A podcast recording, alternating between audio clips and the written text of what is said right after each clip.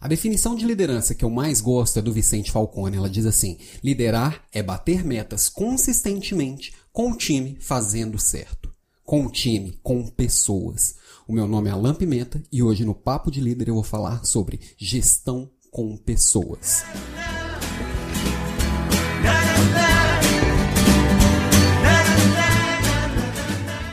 No último episódio do Papo de Líder, eu falei sobre futuro. E falando que o futuro é hoje. E o futuro é hoje com as pessoas. Ninguém está sozinho nesse barco, ninguém está sozinho nessa jornada. Por isso, o papo de hoje é gestão com pessoas e não gestão de pessoas. Gestão de pessoas, na minha visão, traz um conceito antigo que o líder é aquela pessoa que está ali mandando fazer, que é aquela pessoa que está ali à frente, meio que é fora da história e acontecendo a partir das pessoas. Então as pessoas são só recursos que vão estar a serviço daquele negócio. Sendo que hoje tudo muda o tempo inteiro e as pessoas têm que estar junto o tempo inteiro, né? O Stephen Covey, aquele dos sete hábitos das pessoas altamente eficazes, quando ele fala no livro dele do oitavo hábito, ele fala bastante sobre a questão da liderança moderna. Ela, a, o líder ele está no barco com a pessoa. Ele faz uma analogia interessante que o líder clássico é aquele que ficava lá na ponta do barco falando remem, remem, remem. E o líder moderno, ele está num bote descendo a corredeira. E se ele não tiver com o remo na mão, junto com o seu time, fazendo acontecer, isso não vai funcionar. Porque o cenário é turbulento e tudo muda o tempo inteiro, como todo mundo já sabe. Este é o novo cenário que os líderes estão à frente. Bom, mas vamos, vamos falar um pouquinho mais sobre liderança. Algumas pessoas me perguntam, Paula, seu podcast ele é muito focado para quem está na empresa. Realmente eu trago um pouco mais da minha bagagem, que é dentro de empresas. Então eu vou trazer sempre uma visão muito mais empresarial. Mas isso aqui tudo que eu falo sobre liderança, ele se adequa. Se você faz parte de uma banda, se você está numa igreja, se você está numa escola, qualquer que seja a sua posição e você querendo se destacar e exercer essa liderança, que às vezes a liderança ela não está é, ligada só à questão do seu ponto hierárquico, da questão da hierarquia. Você não precisa estar, ser chefe, ou ser um gestor, ou estar numa posição, ser um gerente para estar numa posição de liderança. Se você for um líder natural, entender a posição de líder e atuar com essa postura de líder, você vai ser reconhecido como tal e você vai conseguir liderar o mundo, liderar essas mudanças e liderar tudo que acontece. Então, por isso, mais uma vez, a gestão com pessoas. Você está sempre com pessoas em volta. As pessoas são aquelas chaves para que a coisa aconteça. Você faz parte de um grupo e este grupo está em busca de um objetivo e você liderando este, este grupo nessa busca de objetivo, você vai conseguir construir isso junto com as pessoas. Sozinho é muito difícil chegar nos objetivos por um motivo muito simples. Você não tem todos os recursos necessários e, se, e tem muito líder por aí que se junta de pessoas iguais a ele. Se se você se juntar a pessoas iguais a você, você vai potencializar as suas dificuldades. Ninguém é bom em tudo e aquilo que você tem dificuldade vai se tornar ainda maior. Quando você se junta com pessoas diferentes, Cada pessoa tem uma habilidade, cada pessoa tem uma competência, um conhecimento e a soma daquilo ali vai ser muito maior. O todo é muito maior do que a soma das partes. Isso é diversidade, diversidade de pensamento, diversidade de histórias, diversidade de vivências e estar cercado de pessoas diferentes ajuda muito, tá? E aí, nós temos aqui o líder também com aquela, com aquela pegada de, ah, eu sou de humanas, eu sou de exatas. Isso também vai se tornando uma coisa muito antiga. E de um tempo para cá, parece que é, teve o auge lá da diferenciação de humanas versus exatas.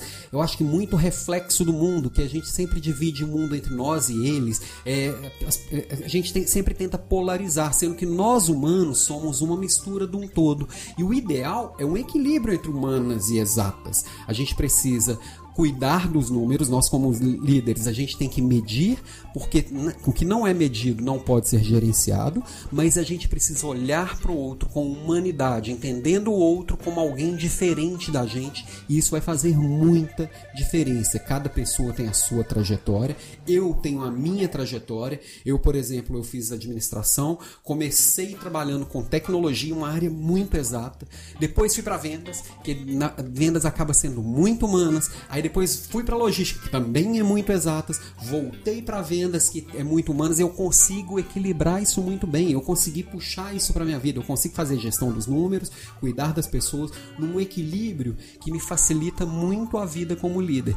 Buscar esse equilíbrio é muito bom. A gente entender é, é, de números, sim, é importante. A gente entender das medidas, entender das métricas do nosso negócio é importantíssimo, mas entender de relacionamento humano é também importantíssimo. A gente vê, por exemplo, engenheiros buscando muito entender de soft skills, que são essas, essas, essas, esses conhecimentos sobre relacionamento humano, como que eu evoluo isso, como eu desenvolvo isso. E pessoas muito focadas em, em ciências humanas também buscando entender um pouco mais sobre métricas. Por exemplo, um profissional de marketing há 15 anos atrás era um cara de humanas. Hoje é um cara muito mais de exatas, porque ele precisa entender de métricas no detalhe. Por isso a gente vê tanto coach aparecendo, porque esses coaches eles vêm cuidar do ser humano e vêm trazer esses soft skills de uma forma muito pragmática, entregando isso e ajudando as pessoas a desenvolverem. Claro, tem coach bom e coach ruim, como disse no episódio, alguns episódios atrás.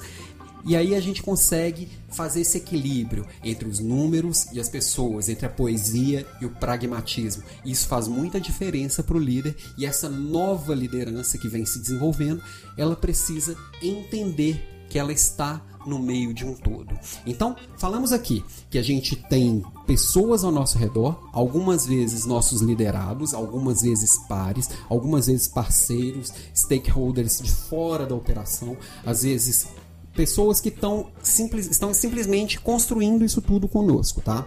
É... Então o líder, primeira coisa que ele precisa entender, que neste novo cenário, o líder não concentra mais o poder da forma que concentrou no passado. Então aquele líder que tinha muito poder concentrado, aquela história, é você manda quem pode, obedece quem tem juízo, passou. Não cabe mais. Então, é, a, a, essa liderança ela acaba sendo situacional. Às vezes você tem a liderança de um projeto, às vezes você tem a liderança de uma posição, às vezes você tem a liderança de uma frente de trabalho, mas em outra frente de trabalho você não é líder. Não estou falando que a hierarquia já deixou de existir, não, ela ainda existe, porque ainda é uma forma mais fácil da gente se organizar, é tendo as referências, é facilitando um canal de comunicação. Eu até acredito que, que, que isso já começa a mudar com o poder mais distribuído, com as informações mais distribuídas, com as organizações funcionando mais em rede, mas ainda é mais fácil e é principalmente para as empresas maiores, para os grupos maiores, você ter um líder de referência que vai exercer um papel de curador, um papel de educador. Também pode ouvir aí dois ou três episódios para trás que eu falo de liderança, aprendizado e, e a gente tem esse papel de educador também de orientação e de facilitador. Uma outra coisa que aparece bastante, falando com muita frequência hoje, é sobre Agile. É, que são aquelas metodologias ágeis que vieram lá do mundo da tecnologia para a gente chegar em soluções rápidas, que a gente testa rápido, se preciso, erra rápido, aprende rápido e resolve rápido. Para isso, não dá para a gente se basear nas estruturas tradicionais de hierarquia. Para cada problema, nós vamos ter uma liderança natural. Então, a gestão ela, ela distribui essa organização de liderança, a liderança ela é distribuída de acordo com a necessidade e o problema e a causa que vai ser atacada naquele momento. Não dá mais para a gente pegar e falar de, de longo prazo, porque os problemas eles são urgentes, os problemas eles são eles vão aparecendo o tempo inteiro. Então aquele planejamento estratégico fixo escrito na parede para os próximos cinco anos ele deixa um pouco de fazer sentido. Não que você não tenha que planejar de longo prazo, mas que esse planejamento ele precisa ser vivo, ele precisa ser orgânico. Então esse o, o, o agile ele é um sintoma de algo que vai se desenhando. A gente precisa tomar decisões rápidas a decisão e a, e, a, e a liderança ela vai pular de mão em mão, a gente tem que ter sabedoria e maturidade para entender que uma hora eu sou líder e uma hora eu sou liderado, e neste contexto de rede, essa liderança se distribui e eu entendendo que eu estou em meio a pessoas e que essas pessoas são diferentes de mim, eu vou construindo tudo esse, essa história, toda, todo, todo este resultado que eu estou buscando a partir das pessoas com as pessoas, juntos no mesmo barco, juntos no mesmo bote, descendo a corredeira. Ok, mas e eu que sou o líder, que sou gerente de um time e preciso entregar resultados a partir daquele time. Primeira coisa, eu preciso ser a referência. Muito se fala por aí em liderança pelo exemplo. Eu acredito muito na liderança pelo exemplo, mas muitas vezes as pessoas entendem a liderança de, pelo exemplo de uma forma torta, de uma forma diferente. É, é, é, é, como tudo, todo conceito ele acaba sendo distorcido por muita gente por uma falta de entendimento. O que, que eu, Alan, enxergo sobre liderança pelo exemplo? Eu enxergo da seguinte forma: que eu preciso ser exemplo das pessoas de uma forma conceitual. Então, por exemplo, eu como líder, eu falo muito com meu time sobre desenvolver a autonomia dos nossos liderados. Então, eu preciso primeiro buscar a minha autonomia estimular isso na minha equipe para poder esperar que eles façam isso com as equipes deles. E não ir lá e fazer pela equipe deles. E não ir lá exatamente fazer o trabalho do meu time junto com eles. E às vezes, liderança pelo exemplo, às vezes as pessoas entendem. Se eu sou dono de um restaurante, eu preciso me enfiar na cozinha e fritar um hambúrguer lá junto com o meu cozinheiro.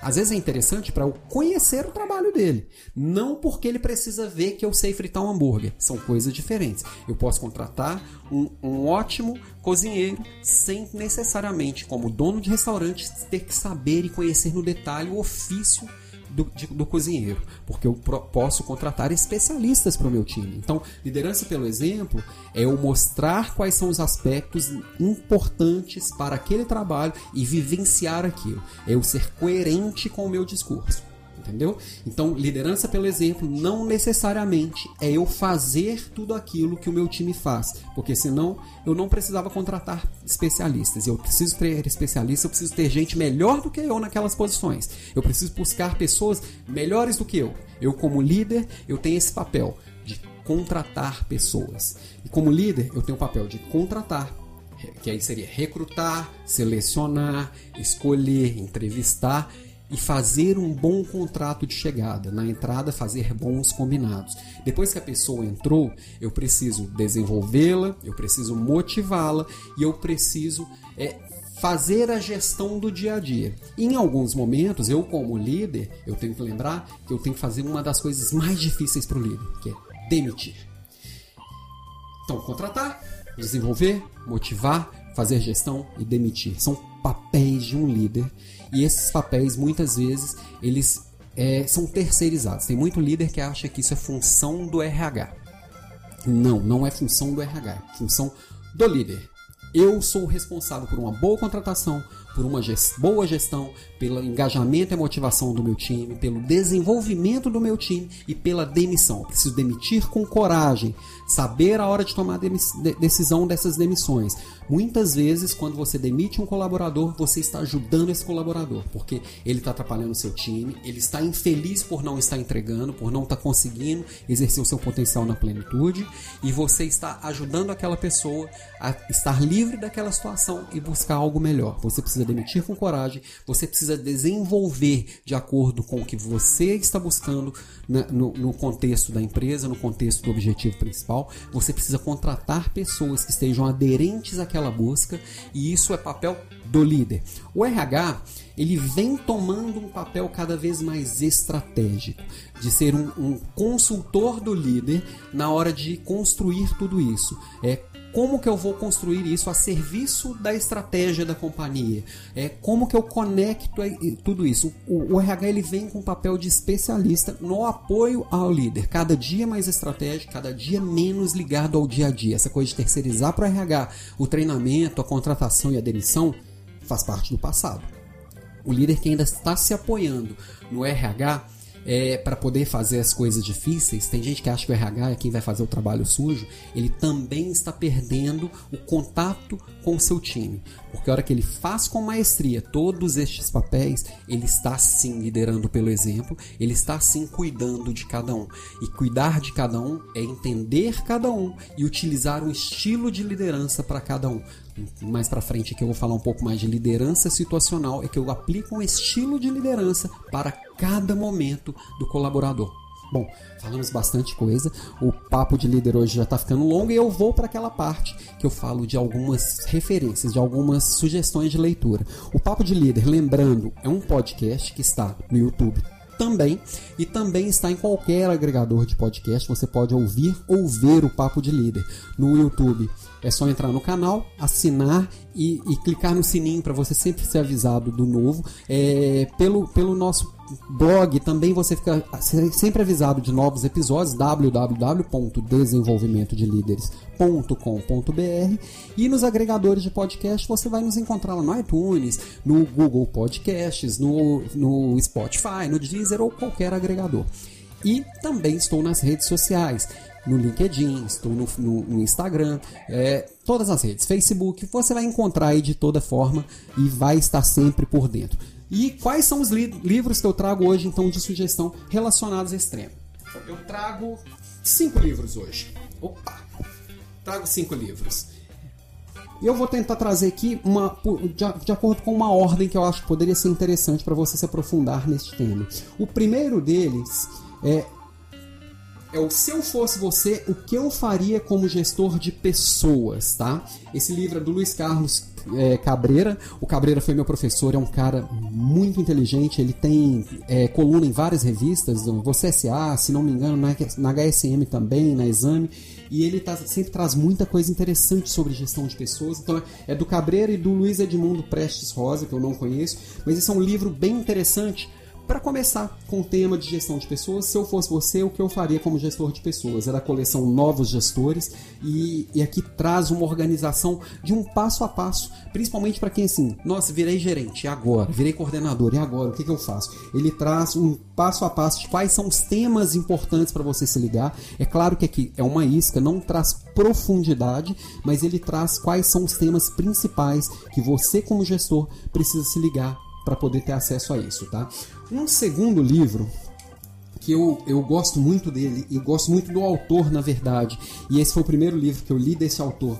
E ele já está aqui, o meu já está caindo aos pedaços, porque eu uso ele bastante. É do Ken Blanchard, As Três Chaves do Empowerment. Ele vem trazer muito como que você empodera a sua equipe, como que você dá autonomia para cada um de seus colaboradores. E aqui, por exemplo, que eu tive contato com esse conceito de liderança situacional, de entender que cada colaborador está em um momento para uma determinada atividade e ele tem que ter um estilo de liderança para você lidar com essa com isso de acordo com aquele momento e de acordo com aquele colaborador. Então, as três chaves do empowerment é um guia prático, que tá até aqui, guia prático, porque é um passo a passo de como que você pode é, dar esse poder e transferir esse poder para o seu time e construir essa rede forte, construir um time realmente forte e fazer gestão com pessoas e não ser aquela pessoa que aquele líder que fica ali só batendo bumbo e falando para onde ir e dando direção. Não, você empodera a sua equipe e essa equipe vai se tornar forte, tá? Um terceiro livro é do Daniel Goleman, Liderança, a inteligência emocional na formação do líder de sucesso. Este livro aqui é um, ele vai falar basicamente de liderança, de, de inteligência emocional, que é o, a, o grande assunto quando a gente fala do Daniel Goleman. Ele tem bastante coisa sobre o tema, ele é o papa do assunto e mostra que para fazer gestão com pessoas você tem que ter inteligência emocional. Inteligência emocional não é só você lidar com os próprios sentimentos, mas também entender as emoções no outro, fazer a gestão disso com o outro e empatia é estar com o outro, é se colocar no papel do outro e tem é, é, o líder ele tem que ser um grande gestor de emoções em si e com o time e fazendo junto, né? Um quarto livro, esse aqui infelizmente ainda não tem em português e eu tô lendo ele atualmente, então eu tô bastante mergulhado nesses conceitos e eu quero trazer esses conceitos aqui no próximo episódio também, que é o High Output Manager. É, do Andrew Groove. O Andrew ele, ele foi CEO da Intel, ele foi um dos caras que fez o Vale do Silício ser o que é, então ele estava lá no Vale do Silício desde 1979, infelizmente é um cara muito que já faleceu, ele é um cara muito inteligente, ele vem trazendo aqui neste livro, é, é um dos poucos livros de liderança que eu vejo focados na média gerência, na gerência intermediária, que é aquela, que é, que é aquela liderança que ela está entre a, as decisões estratégicas e a execução do dia a dia, o contato direto com o cliente. É aquela gerência que vai ligar um ao outro e vai fazer efetivamente os resultados acontecerem. E aqui ele traz dicas muito importantes, na verdade ele traz com muita clareza como que a gente faz esse equilíbrio entre, entre exatas e humanas, como que a gente gerencia números e gerencia pessoas e como que a gente empodera essas pessoas também para que elas construam resultado, que é desenvolver o papel, o líder como o desenvolvedor de pessoas que vão fazer esse, o resultado acontecer, que vão conectar a estratégia à operação e as pessoas vão se tornar melhores e maiores e fazerem o resultado acontecer. Esse livro é incrível, ele organiza muitas ideias que eu já tinha é, soltas na minha cabeça e sabe aqueles livros que a gente olha assim e fala, pô, eu queria ter escrito isso? Esse, esse é um desses caras e é muito bom. É uma pena ainda não tem em português, mas você consegue achar aí resumo cast falando deste livro, você consegue achar alguns resumos pela internet em português falando um pouco dele. Eu quero trazer um pouco mais esse conceito, não fazer um resumo do livro, que não é a minha pegada aqui, mas trazer um pouco mais desse conceito de gestão de alto desempenho no próximo episódio. E por último, é, quando a gente fala do líder como, como gestor de relações humanas, é, esse papel do líder como um servidor, não dá para não falar deste livro aqui, que é um clássico do James Hunter, como se tornar um líder, líder, servidor? Os princípios de liderança de um monge executivo. Ele é o, o, o monge executivo é o grande clássico do James Hunter e o líder como servidor, como alguém que está a serviço de sua equipe, cuidando da sua equipe, cuidando das pessoas e fazendo com que essas pessoas se sintam parte de um algo maior e que vão construir juntos esse algo maior. Acho que é a grande pegada desse livro. Então, com isso eu fecho as minhas referências e as minhas sugestões de leitura de hoje. Acompanhe o Papo de Líder pelo podcast, pelo YouTube ou por onde você quiser. Assine lá a newsletter no site www.desenvolvimentodelideres.com.br. A gente se vê em breve num novo episódio e até lá. Um abraço.